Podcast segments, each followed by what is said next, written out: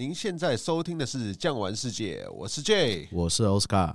今天跟我们一起去希腊旅行吧！Let's go，Let's go。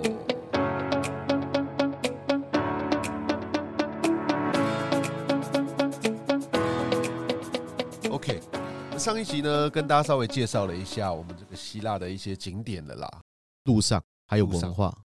对，那我们这一集呢，来跟大家介绍这个比较想知道。岛上的行程啦，还有一些文化与特色。其实希腊最吸引人的应该就是海岛啦，罗曼蒂克。没错，在这个希腊岛上来讲啊，你说这个地中海、爱琴海有无数的岛屿，为什么我们会挑这几个岛来嘞？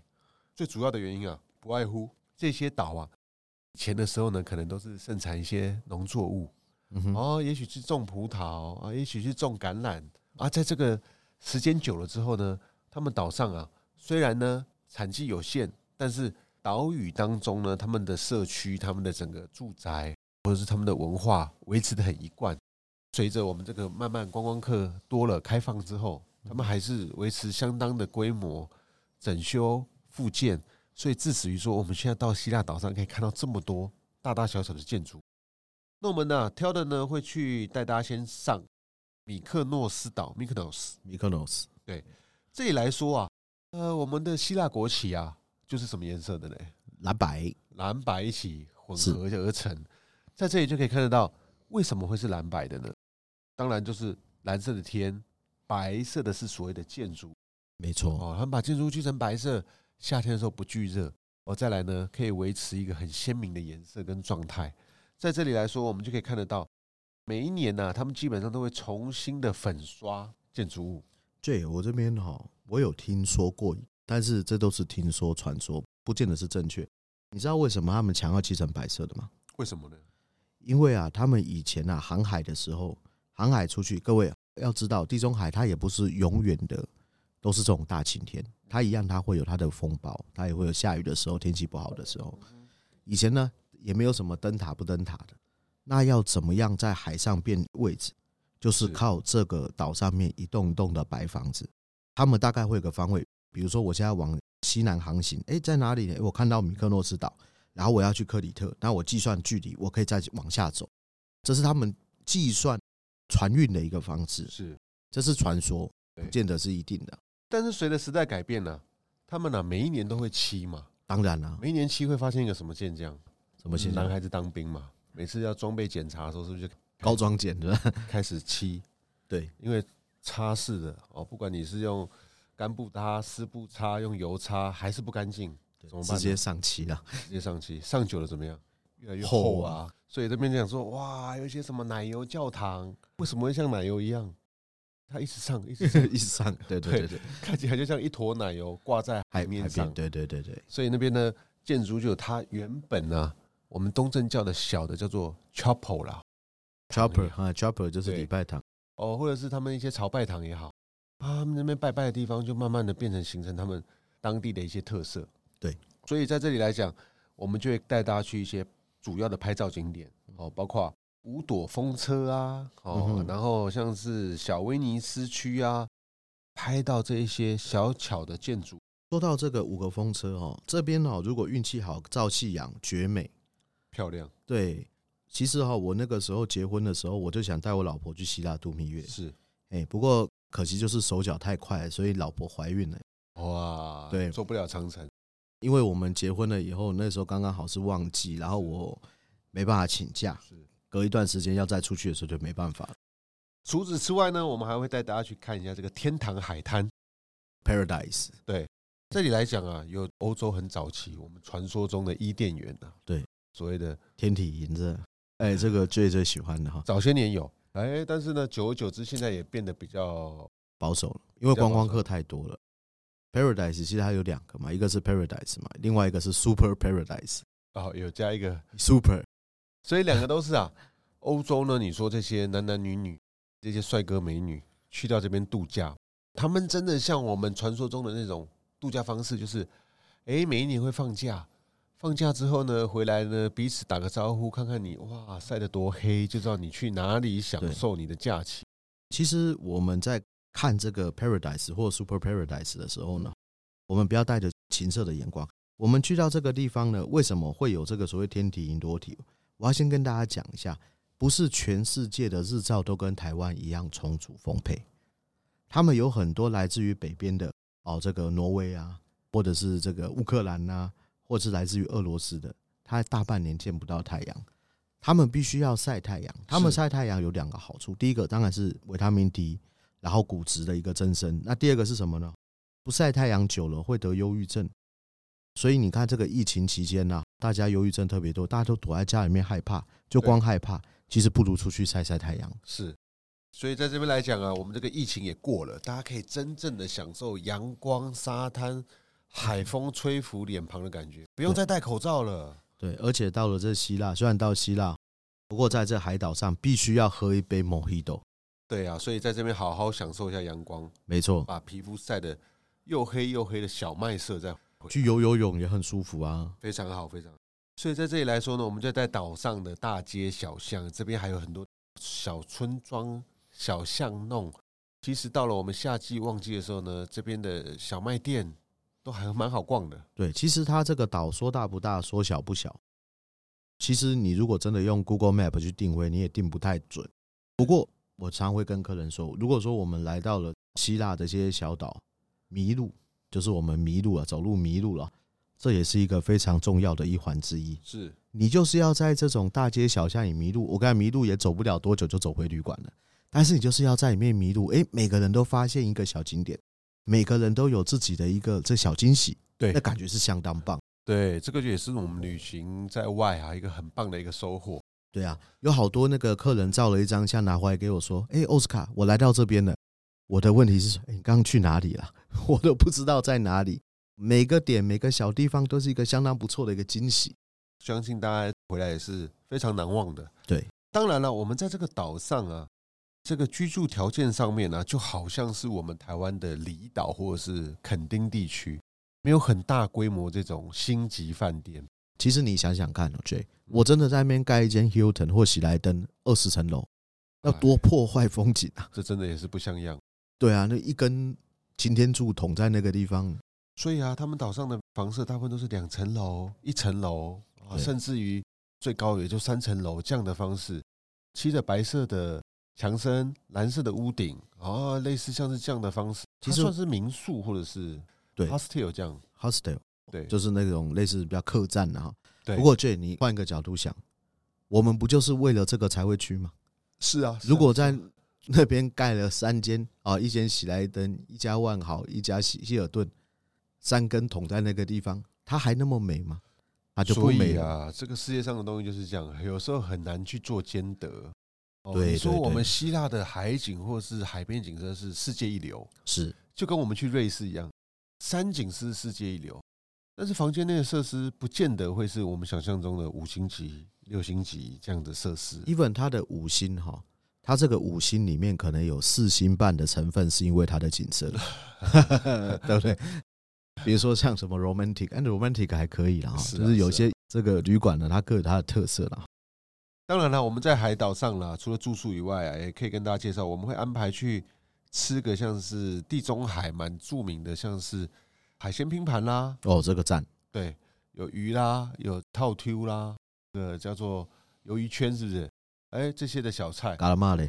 当然了，我们的地中海饮食也是蔬菜、生菜、番茄、小黄瓜，配上希腊很有名的这个羊奶的起司，有时候也是吃得到的。这个说真的哦，希腊的东西啦，我不敢说完全都合我口味。不过每次我吃那个希腊式的沙拉，我都很开心。哦，那个是整盆的，不是整碗，感觉就是哎，体内环保代谢。对，尤其是加了橄榄油，整个吃的那个身体很舒畅。然后出去晒晒太阳、散散步、吹吹海风，哎，还要怎么样？喝一杯 house wine。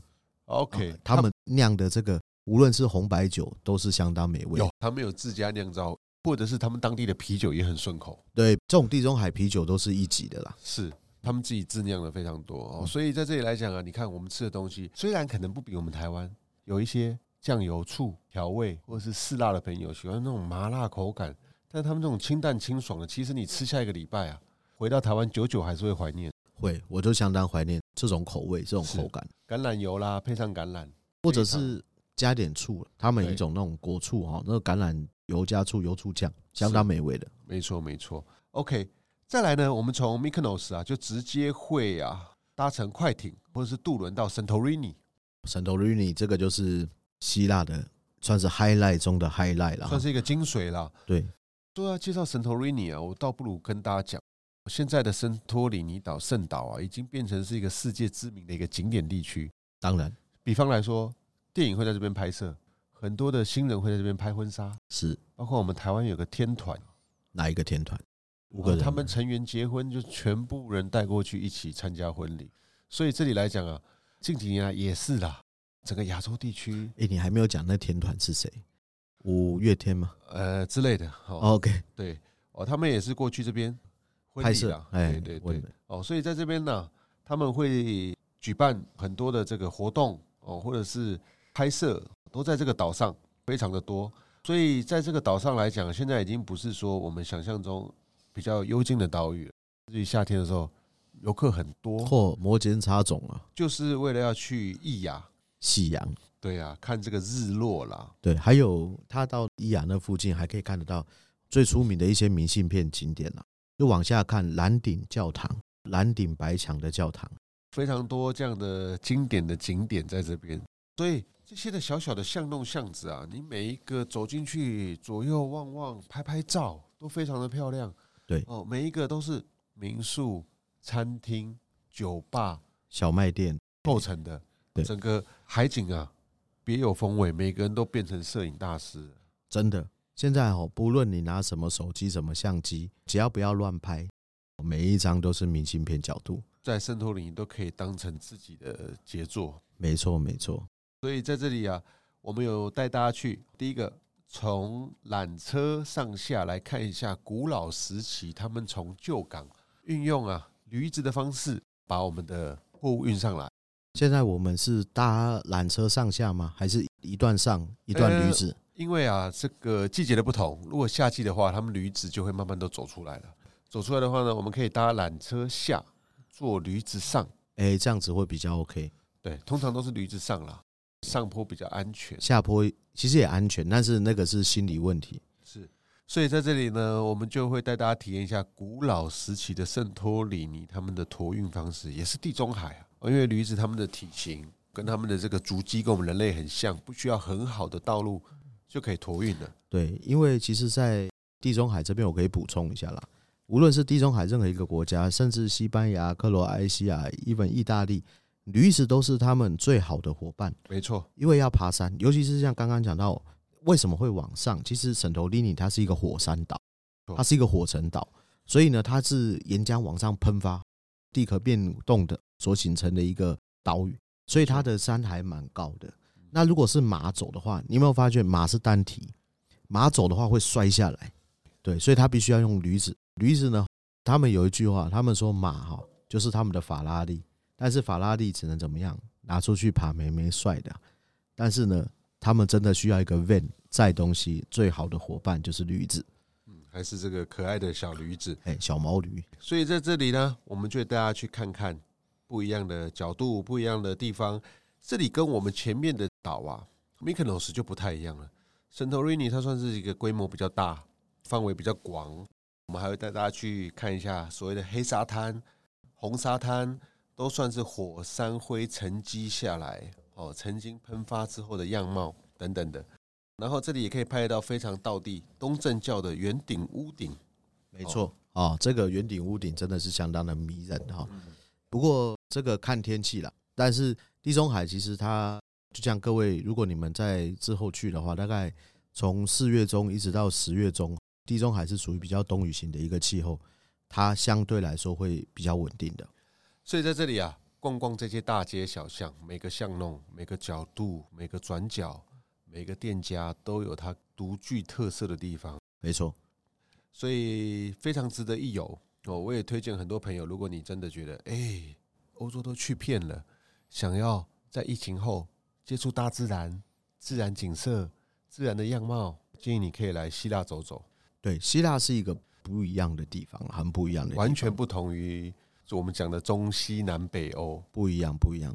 建筑模式还有啊，希腊人其实还蛮骄傲的哦。他骄傲的点在哪里？因为希腊人认为没有希腊就没有你们欧洲文化。是。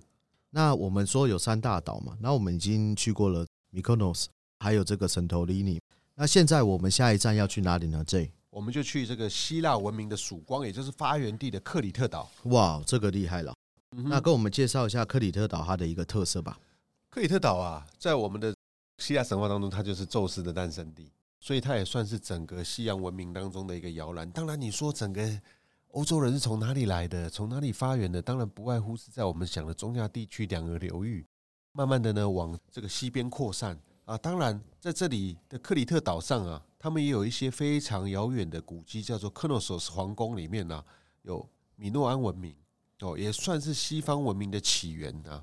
在这里啊，我们会参观当地的博物馆，展示的一些陶土器具、壁画、金饰啊、青铜器等等的，都是整个西洋文明的起始的荟萃在这里。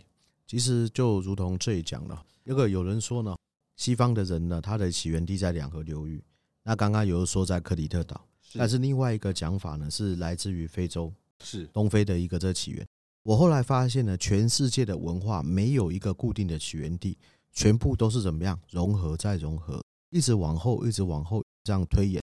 所以每一个小点，每一个大点都是相当重要的一个文化这个起源的一个点。所以在这边呢，我们就可以看一下当时呢传说的故事啦，还有西洋文明的起点。其实来到克里特岛啊，也可以看看，哎，这个希腊的居民他们在不同的岛上有不同的风格。对。不同的岛上都会自成一体哦。你说克里特有克里特的特色，扎金索斯那边又不一样，比较乡村，比较有带有一点古老欧洲的感觉。所以这些岛上来讲呢，说真的也是非常值得啊，大家能够一游的地方。我记得在以前比较久以前的行程哦，有去克里特是，然后呢，疫情前又有相当长的一段时间没有去克里特。那现在不错，我们把克里特。这让大家魂牵梦萦、喜欢的一个行程呢，又拿回来重新呈现给所有亲爱的贵宾来看。所以实际上啊，我们的这个希腊虽然写的抬头啊，我们写的团名叫做“三岛十三天”，但实际上我们是去到四个岛十三天，没有错。另外还有一个扎金索斯嘛，对，没有错，那也算是一个独立的岛啦。没错。所以在这里来讲，我们转换了很多的交通工具，带大家走遍了希腊很多的景点。所以也算是一个非常物超所值的一个团体啊。对，其实我们这些岛屿啊等等啊，讲了一大堆，我们居然忘记了一个大城市，是这个城市叫雅典。后来呢，我们就会慢慢的回到克里特岛之后，有一段的中段飞机，我们会飞回雅典。所以这我们是从 Mykonos 这边是搭船到克里特，然后但是克里特回头的时候，回雅典的时候，我们将会搭飞机。是的。哦，我们呢，岛屿的距离比较近，我们从北的岛屿往到南边之后，再飞回到北边的雅典首都，来看一看最著名的雅典卫城 Acropolis。哦，我们这个 Polis 又出现了，是。城市。对，在这里来说，我们就可以看到了，整个希腊城邦也是全世界最有名的一个神殿——巴特农神殿，或者是帕德嫩，这是一个翻译音哈。对，或者是我们叫做雅典娜的神庙，没错，就是在这里。哦，所以这里来讲啊，可以看到古代希腊时期，哎，他们如何城市的规划运用，包括现在很多朋友可能是念艺术、美术、建筑设计这个原始的范本啊，大家一定就会来看到，也会了解。说到这个部分哦，J，你知道吗？雅典这边其实差点叫波塞顿，而不是叫雅典。哦，就是他们两个竞争嘛。对，他要让当地的这老百姓。选择要信哪一个主神嘛？是是。那这个波塞顿呢，掀起了滔滔的海浪啊等等，想要用威慑的一个方式让老百姓啊信奉他。当然老百姓会怕，但是呢，雅典娜呢有没有一句话？谁向谁递出了橄榄枝？雅典娜就给这个城市啊橄榄枝，让他种出了橄榄。对，用他的长枪啦，往地下一插，对，种出了橄榄树。当时的臣民蔚为欢呼哦，认为橄榄是和平的象征。再来呢，橄榄也象征的丰收丰饶、经济作物。对对，所以这个世界上，你看有一个城市用雅典娜的名做命名。对，说到这个雅典娜哦，你可以看得到，它是一个相当特殊的一种存在，一个神奇的样子。是，你看哦，雅典娜她是不是一身穿着军装？可是你有没有看过雅典娜去打仗？好像都没看过。呃，我们不要看那个 DC 的电影《神力女超人》，哎，那个不一样了哈。其实呢，他虽然穿着一身戎装，但是他是智慧之神，是对，而且呢。他也不是由他妈妈生出来的，even 他妈妈是谁都不知道，他是从谁头上出现的？他是从他爸爸，对，从这个宙斯的头上切开了他爸爸的头走出来的哈。那之前呢，哈，在第一集的时候，我有跟你们介绍过，在希腊古代社会，哦，这个爸爸都很怕被他的子嗣取而代之，是，所以雅典娜呢，就是被设定为将会取而代之，取而谁呢？会取而宙斯代之的神奇，对，所以呢，雅典这边的也很聪明哦，不拜宙斯啊，先拜他怎么样？下一个继承人，哎，这个狗腿呢？对，这个狗腿抱的不错。再加上雅典娜在他们这个希腊神话的形象当中非常完美无瑕的，没错，充满智慧，而且充满和平、希望，很正向的一个女战神。而且她应该算是处女神，就是说她没有。跟任何的男神或者是凡人做交合结合，没错，没错，所以她算是背景上、印象上也比较清新的。对对对，没有像其他的这个神奇。对呀，我们这个希腊的行程呢，十三天呢，奥斯卡还有一些什么好吃好玩的呢？真的可以真正推荐给我们听众朋友认识的。我这边倒是有一个东西，我觉得可以跟大家推荐一下，在这个希腊这个地方买什么东西哦。有没有听过海绵嘛？真正的海绵哦，不是我们现在买的那个塑料的、那塑胶的海绵，洗车海绵，不是，不是，不是，它是真正的海绵，真正有人潜水下去割的这个海绵上。是是是。哦，那个海绵啊，如果拿来沾点肥皂洗洗脸，然后洗身体，它不刺激，也不刮伤，是非常非常的柔细，尤其是我们女性的贵宾，当然现在男生也开始爱漂亮。那我们这个女性的听众呢？如果你们要保养你的这个皮肤，但是有时候又可能要有点磨砂啊等等，但是又不能太粗，这个海绵就是我真的是觉得不错的。那这还有没有什么东西你觉得可以推荐大家买啊，或者是吃吃看？我觉得这个地方啊，真的是非常的传统啊。我们当然安排的餐食会比较属于团体用餐哦，当然行程各方面变化也会比较多。但是我真的觉得啊，这个西亚这个地区的它的橄榄的制品。或者是它的酪农啊，乳酪制品真的是非常不错，没有错。希腊来讲啊，它的橄榄本来就是种植或是产出，所以它的橄榄油的品质非常好。有一说，整个地中海的橄榄发源地就是雅典娜的那一腔，所以真正开始种橄榄的地方就是从我们巴尔干半岛最南端的希腊。对，所以它的橄榄油真的可以算是香甜可口。再者啊，它的酪农业很发达。呃，希腊有个很有名，就是羊奶的这个甘露啊，气死了！有时候会放在我们这个沙拉上面，有一小块，把它捣碎之后呢，混着我们的沙拉一起吃。但是吃起来就是有一点这个羊奶的味道，但是那个风味非常特别。没错，而且蛮香的。它并不会有那种我们想象中那个羊奶，有的时候大家一闻到会受不了。没错，它并不会，不会，不会，不会。所以我觉得它的气质，不论是牛的、羊的，各方面的。不同品种的，我觉得真的是非常好吃，而且在地吃是非常新鲜。不管是我们的早餐厅啊，或者是我们的团餐会有沙拉啊等等的这些方式啊，可以让大家真的品尝到品相非常好地中海的饮食。对，没有错。那除此之外呢，其实我还蛮推荐大家，可能都是觉得说意大利的红酒、西班牙的红酒，大家遗忘了希腊的红酒。希腊的红酒哈是没有办法产量非常大外销。但是你如果到了希腊以后，不妨哦买一瓶啊，不论是当地喝掉或者是带回来，那个都是一个相当好的一个体验。对哦，因为它蛮蛮顺口的，蛮好喝的，是，而且品牌蛮多，只是说它没办法外销了。在这边来讲啊，我们去的这个岛上啊，像是那个 Santorini，他们自己就有有酒庄啊。对，古老的时候他们在那边就是种植的葡萄，做成葡萄酒，然后从旧港运送出去岛上，当成他们很主要一个贸易的。经济来源，当然现在随着时代开放，船班或是飞机非常容易到岛上了，他们的观光彩啊也非常的多元。其实呢，讲到这个葡萄酒哦，这个葡萄酒在古代的时候是非常重要的一种饮料。它的重要的点在哪里？我要跟各位亲爱的听众讲，以前的欧洲的水是很脏的，是，所以以前的人啊，他们喝水都会生病，所以他们既不喝水也不洗澡，那他们怎么办呢？喝酒。所以你有没有发觉，在南欧这个地方喝葡萄酒，中北欧、奥地利、德国、捷克喝啤酒？是因为他们经过这某个程度上是一种杀菌消毒，没错。所以呢，他们酿酒的一个文化呢是很久了哈，其来有自的。是，其实像我跟 J 啊刚刚所讲的这些东西，它都是小东西。其实，在各个卖场或者是在一些小卖店哦，大家都可以买得到一些小纪念品啊等等。所以呢，来到希腊，当然一些这个欧洲的名品等等的，你还是买得到，但是。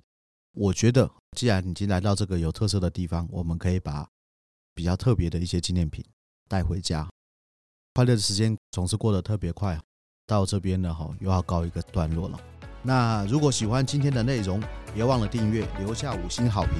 感谢您的收听，我们下集见，拜拜。